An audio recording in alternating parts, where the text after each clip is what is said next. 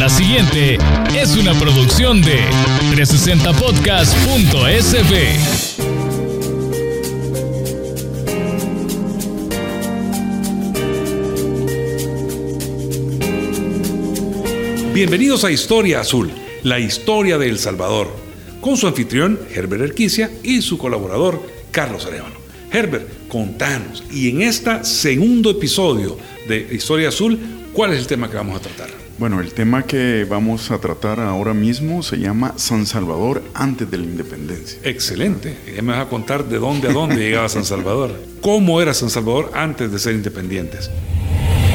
Porque nuestra historia por el capitán general Gerardo Barrios.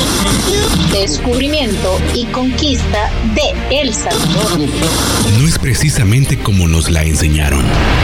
La evolución que sufrió el náhuatl. El 1200 antes de Cristo.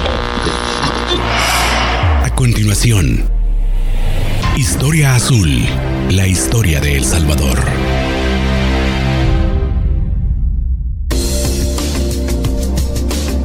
Honrando nuestra palabra, retomamos lo que habíamos ofrecido en el primer episodio y les contamos un par de preguntas que nos han hecho nuestra audiencia a través de las redes sociales. Y esto es lo que el público quiere saber. La primera pregunta que nos hacen es, ¿y El Salvador, Herbert, fue realmente la cuna de la independencia de Centroamérica?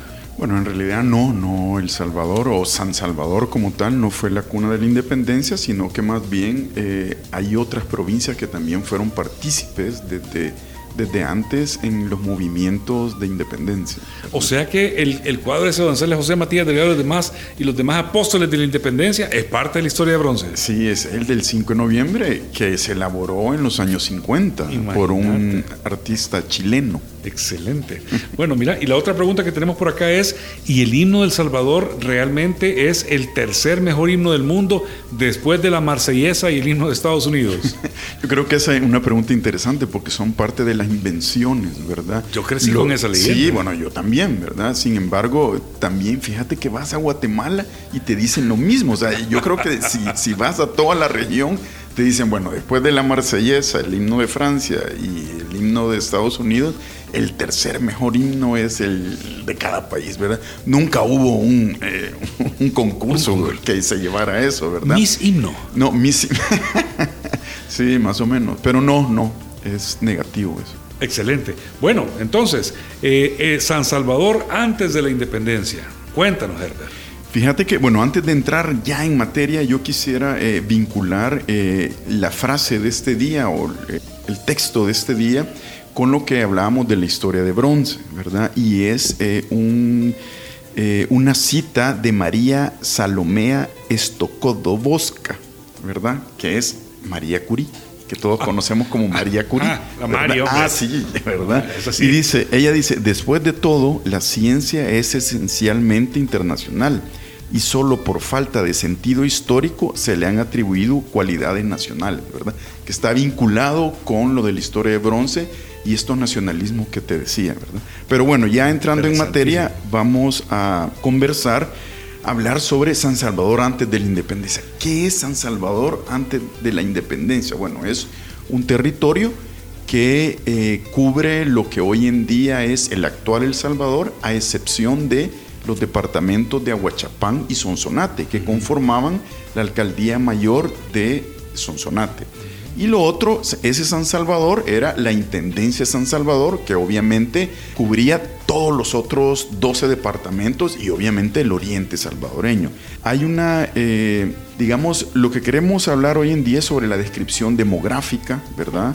Eh, la geografía política, eh, social, económica y cultural de ese San Salvador de finales del siglo XVIII e inicios del XIX, ¿verdad? O sea, es una radiografía de ese San Salvador, quiénes lo habitaban, más o menos cuánta gente vivía en ese espacio, cuáles eran las ciudades más importantes, por ejemplo, ¿verdad? Hay que tener en cuenta que ese San Salvador, como te decía, recordemos que no está, los departamentos actuales de Sonsonate y Aguachapán, estaba conformado por eh, una diversidad de grupos étnicos, ¿verdad? Estos grupos étnicos eran obviamente la multiplicidad de, de grupos indígenas que habían normalmente para esa época todavía existían grupos de eh, náhuatl, ¿verdad? Y diferentes- y diferentes otras naciones Sí, también. pipiles de habla náhuatl y también existían Lencas. eh, lencas en el oriente, otros cacahuira y esto y tal. Pero también habían otros grupos, ¿verdad? Como los mestizos, mulatos, ladinos, españoles también y, Criollos y peninsulares. Criollos y peninsulares. Y ojo, también habían españoles. Uno piensa que los españoles todos eran, eh, eran ricos, por ejemplo. Habían españoles pobres, ¿verdad? Que eran, que eran campesinos también, ¿verdad? Entonces, esa era, digamos, la configuración de, de la demografía de ese San Salvador.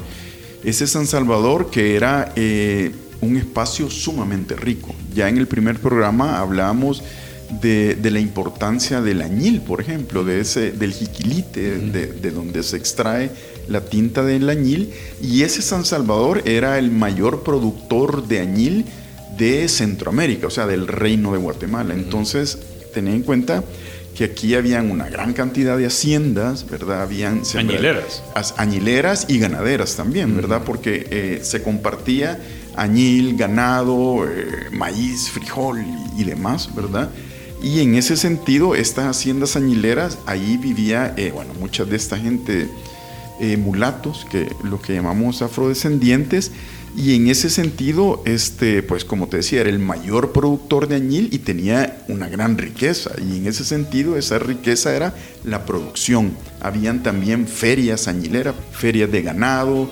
Y eh, cuando vemos eh, esa parte, es importante porque estamos hablando de un espacio de alguna manera cosmopolita, ¿verdad? Un espacio en donde convergen, eh, donde se comercia. Me imagino que venían compradores de todas partes del mundo. Exacto. Como que fuera una feria. Es como una feria, ¿verdad? Quizás, eh, digamos que venían compradores por lo menos de, de, los, de los territorios vecinos, ¿verdad? De, Ah.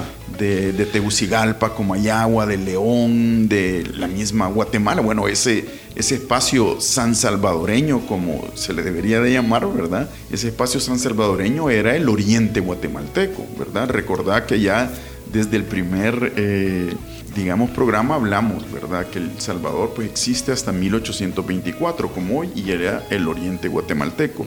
Entonces hay, hay una documentación importantísima que es el Estado General de la provincia de San Salvador del Reino de Guatemala de 1807.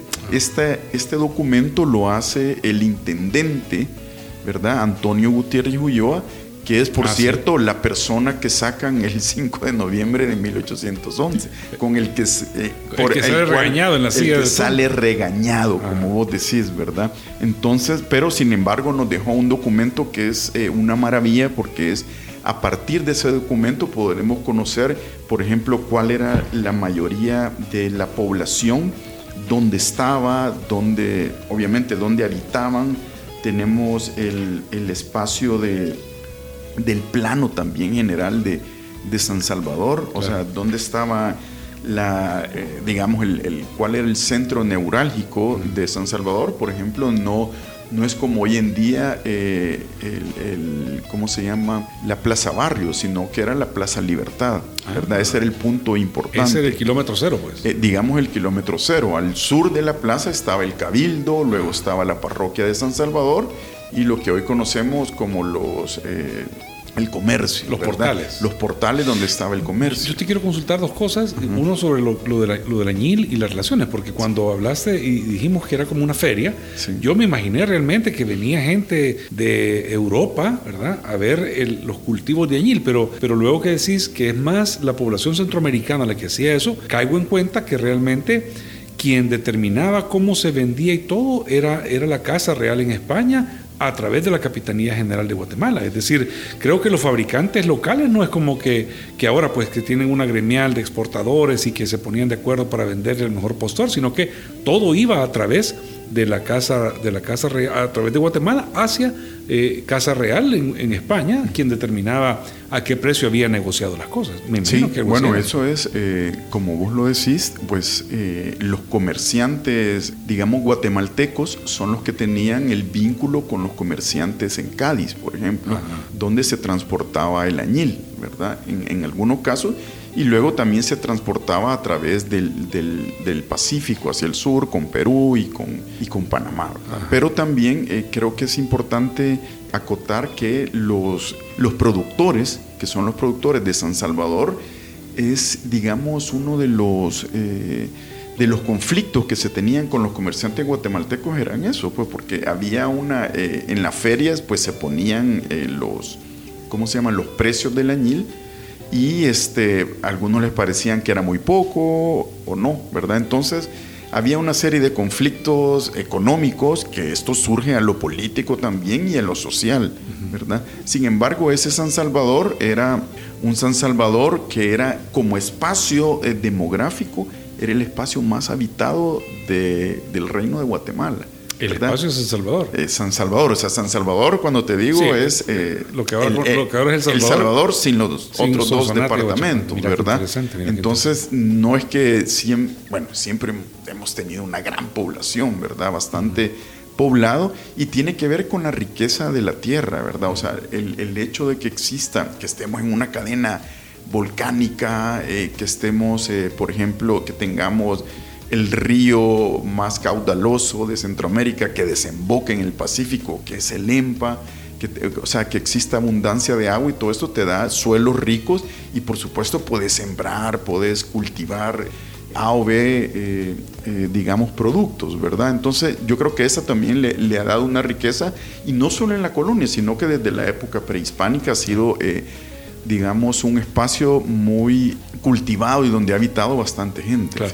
Y la, la segunda cosa que te quería decir era algo que, que si yo fuera parte de la audiencia te hubiera Sí, preguntado, a ver sí, si es cierto, ¿verdad? Ajá. Porque quería saber, yo muchas veces escuché que El Salvador fue el principal productor de añil del mundo, pero no sé si existe un parangón o, un, un- o, o algo que, que determine cuál era la producción global de, de añil. Sí, ahora me queda claro que es de Centroamérica, pero, pero no sé qué tanto, porque El Salvador, sí, sé que el añil salvadoreño era muy codiciado por la, por la tonalidad y, por, y porque mantenía los colores más que cualquier otro esfuerzo de Chiquilit, ¿verdad? Sí, bueno, en, en realidad eh, habían varios productores de añil en el mundo, sin embargo, en lo que sí eh, tenés muchísima razón es el añil de Guatemala, porque en realidad no era el añil del Salvador, Claro, claro. ¿verdad? Sino que se conocía como el añil de Guatemala. Se de la cultivaba en San Salvador.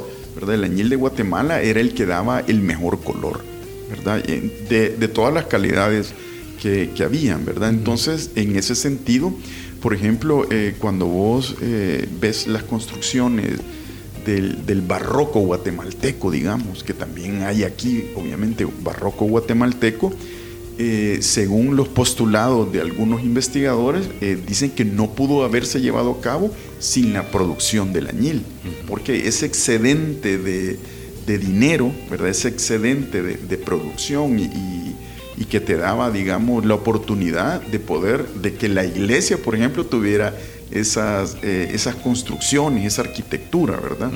Eh, no solo en, en- en el exterior o en los interiores, sino que también en la imaginería colonial y todo eso que vemos hoy en día, por ejemplo, en la antigua Guatemala. Claro. Y entonces, en, en esa provincia de San Salvador, ¿verdad? Que era pues gran parte de lo que ahora se conoce como El Salvador, ¿dónde estaban esos principales cultivos de añil? Eh, San Miguel existía en ese momento como tal y, y tenía eh, eh, eh, producción añilera, por ejemplo. Fíjate que esa es una excelente pregunta, porque en realidad San Miguel era todo el oriente eh, actual, ¿verdad? Así, o sea, San Miguel en la época colonial era todo el oriente, ¿verdad? Obviamente tenía, estaba Usulután, ¿verdad? Y, tenía sido su... como cantones o caseríos. en Eran, eran, digamos, de alguna manera... pueblitos. Pueblos importantes, ¿verdad? Ajá. Incluso hay pueblos que aparecen en la, en la estadística que hoy en día no son como muy... Relevantes. eh, como muy relevantes. Por ejemplo, eh, fíjate que para esa fecha ya habían 15 partidos, ¿verdad? O sea, 15 partidos tenía ese San Salvador, ¿verdad? Eso estás hablando como de distritos. como distrito o como departamentos, ¿verdad? Entonces esos departamentos eran San Salvador, Olocuilta, Zacatecoluca, San Vicente, Usulután, San Miguel, Gotera, San Alejo, por ejemplo, que hoy en día no, no lo escuchás, ¿verdad? Solo en Eh, canciones escuchas. ¿verdad? Luego Sensuntepeque, Opico, Tejutla, Chalatenango, Santa Ana, Metapán y Cojutepeque, Mira, ¿verdad? qué interesante. Cabe agregar que el lugar donde más españoles vivían era en Metapán. 1580 españoles residían en Metapán y esto tiene que ver no con el añil, sino que en la, con, con la producción de hierro Exacto. que se hacía en Metapán, ¿verdad? Y luego, por ejemplo, el, el- el lugar donde más eh, mulatos habían eh, o afrodescendientes era en el, en el espacio de San Vicente, donde era la gran producción añilera, junto con Chalatenango, también San Miguel era importantísimo, o sea, toda, toda la zona de San Miguel, porque al final al cabo, pues el añil se da en tierra caliente y húmeda. Claro. Ahí es donde se cultivaba. Entonces creo que lo, lo interesantísimo es también pensar que El Salvador, pues antes era San Salvador, ¿verdad? Como una, como una provincia, digamos. Era una que, provincia, sí. Que la Capitanía General de Guatemala era un gran país que llegaba hasta Costa Rica, ¿verdad? Es, pero habían, habían unas eh, diferentes administraciones, ¿verdad? Ajá. Digamos, estaba... esta- Pedraria Dávila por allá, ¿verdad? Sí, bueno, eso cuando, cuando lleguemos a la, a la Ajá, sí. parte de, de- de, digamos, de la conquista, Ajá. lo vamos a hablar, pero digamos, en este momento eh, estaba eh, Chiapas, ¿verdad? Que hoy es México y, y el, el Soconusco, ¿verdad? Chiapas, Soconusco, Guatemala, que es toda la Guatemala que hoy conocemos, y El Salvador incluido. Luego estaba Comayagua, Tegucigalpa, Honduras, eh, León, ¿verdad? Y Granada, que es la Nicaragua, y parte de, de la península de Nicoya, y Cartago, que era Costa Rica. Esas eran las divisiones. El, actual El Salvador era el oriente guatemalteco. Por ejemplo, cuando Pedro Cortés y Larraz eh, visita, en sus visitas pastorales eh, que hacían, eh, visita el actual territorio salvadoreño, él dice que su, eh, su diócesis va de- de- desde Huehuetenango en, en- en- en Guatemala actual hasta el, el curato, ¿verdad? O la parroquia de Conchagua, que es en el Ah. Golfo de Fonseca. Wow. Entonces todo eso era parte del- del- de la diócesis de Guatemala y era la que pertenecía eh, El Salvador. Algo muy importante San es, Salvador. perdón, San Salvador y Sonsonate, ¿verdad? Ah. Porque no podemos hablar solo San Salvador, sino que bueno, y ese Sonsonate, ese Sonsonate era importantísimo. ¿Cuál era la importancia de Sonsonate? No solo los cacautales, ¿verdad? Y el bálsamo y, y- y la población indígena, que era muy importante también en la fabricación de la cerámica, de algodón, de- Tejidos, de, ajá. los tejidos, etcétera, etcétera, sino El que puerto. tenían el puerto, el puerto de Acajutla, que era el puerto más cercano en el Pacífico de la ciudad de Guatemala. Entonces, cuando, eh, en ese sentido, cuando San Salvador, digamos, se queda, perdón, cuando San Salvador se une con, con, Con Sonsonate. con Sonsonate, eh, de alguna manera el, el Guatemala se queda sin puerto en el, en el Pacífico, en un puerto cercano. En algún momento donde me vas a contar qué sintieron los sonsonatecos al unirse a San Salvador. es que lo que pasa es que, bueno, las autoridades de Sonsonate eligieron unirse con San Salvador, Ah. ¿verdad? En otros casos, bueno, eh, por ejemplo, la gente de Chiapas decidió unirse con México, ¿verdad? Pero cuando lleguemos a la parte de, de la independencia, vamos a ver quiénes se unen y quiénes no, y esto y lo otro. Estar interesante. Que, que bueno, que, que de eso se trata también. Al final son los intereses, como hemos hablado, políticos, económicos, sociales. Muchas de las élites san salvadoreñas, pues eran, eh, también eran parte, eran primos de las élites guatemaltecas, digamos, o las de Sonsonate. Incluso todavía entrado el siglo XIX, había gente que había nacido en esa Guatemala en esa Guatemala, entonces todavía no se identificaban como salvadoreño como lo entendemos ahora, ¿me Sí, si entendés? naciste en 1800, para Si esa naciste, época alguien exacto. de 21 años era un- Sí. una persona ah, de- en, en edad media. Sí, inclu- sí, La incluso gente vivía 45 años en ese todavía la, la primera mitad del siglo XIX eh, no había un nacionalismo como nosotros lo entendemos, ¿verdad? Todavía en las, incluso a finales del, del 19, o sea, eso estaba eh, como Confuso. ahí, como confuso, como nebuloso, ¿verdad? Ya ves que eh, se ponían, se quitaban presidentes con Guatemala, con El Salvador y este y lo otro, entonces no, no es tan, tan fácil, era un- un tanto complejo.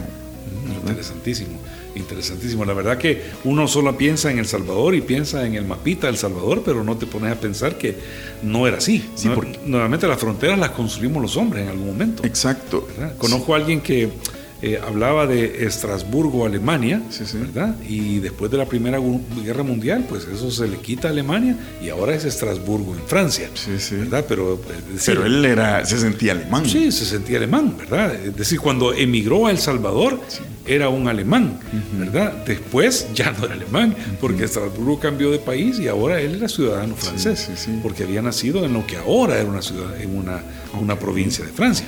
Eh, Exactamente igual. Exactamente, Exactamente lo, que, igual. lo que sucedió. La gente que, que nació en ese San Salvador, en ese Sonsonate, que era del reino de Guatemala, no se sintieron inmediatamente salvadoreños, Claro. ¿verdad? Incluso, bueno, incluso si lo vemos en términos generales de Centroamérica, este tampoco eh, los paladines, ¿verdad? Entre comillas, como dicen algunos, ¿verdad? Por ejemplo, Morazán, eh, pues era, había nacido en Honduras, pero ya ves que, que él se sentía tan salvadoreño en Claro. el sentido de que, Es- por escoge ser ejemplo, aquí. escoge ser enterrado acá, ¿me entendés? Y ese tipo de cosas que también hay que irlas viendo. Y lo mismo pasa con José Cecilio del Valle, ¿verdad? Y así otros ah, actores, ¿verdad? Que, podemos ir viendo. Entonces, ese San Salvador era, eh, eh, tenía esa diversidad, eh, de alguna manera era, tenía una economía pujante, ¿verdad? Porque por, por el mismo añil, ¿verdad? Obviamente habían otros productos, caña de azúcar, algodón en algunos sectores, los productos básicos que, que cultivaban las poblaciones indígenas, como el maíz, el frijol y demás.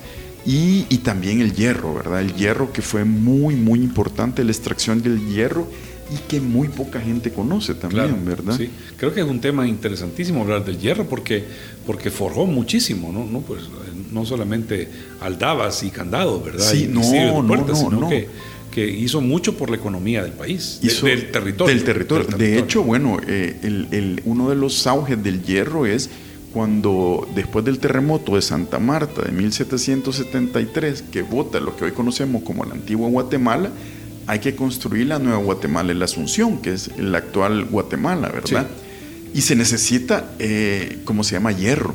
para- también para construir, para, para esto y lo otro. Entonces, Claro, allí donde, exacto, entonces donde parte de la producción también, eh, digamos, crece y tiene que ver eh, también con, con, bueno, en ese momento con las guerras que se estaban dando eh, transatlántica, ¿verdad? Entre España, Francia e Inglaterra que se estaban eh, eh, peleando el dominio, ¿verdad? de- del Atlántico y demás. Claro.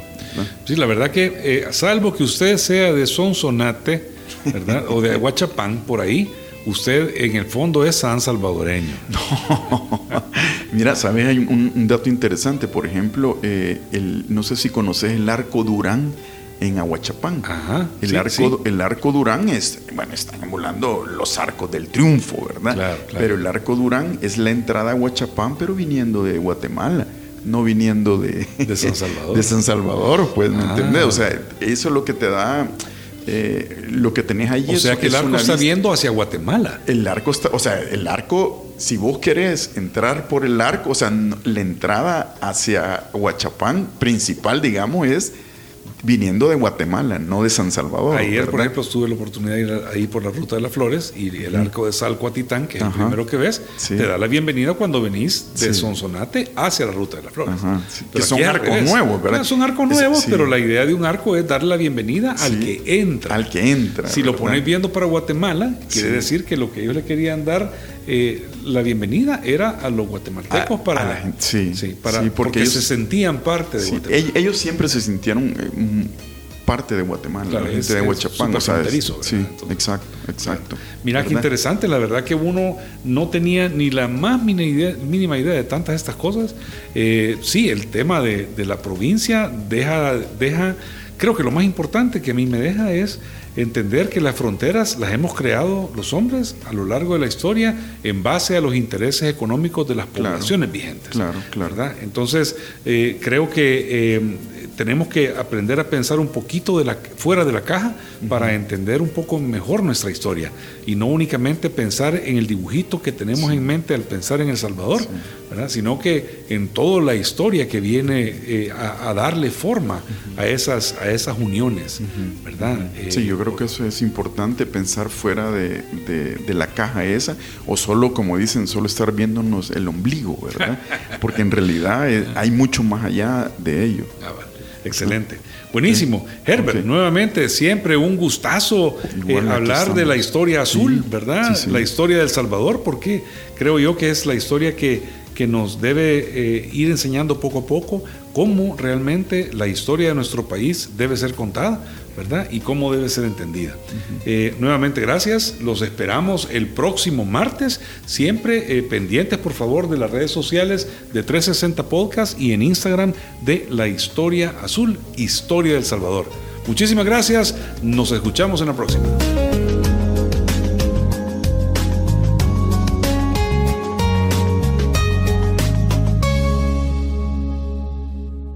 Esta fue una producción de 360podcast.sb.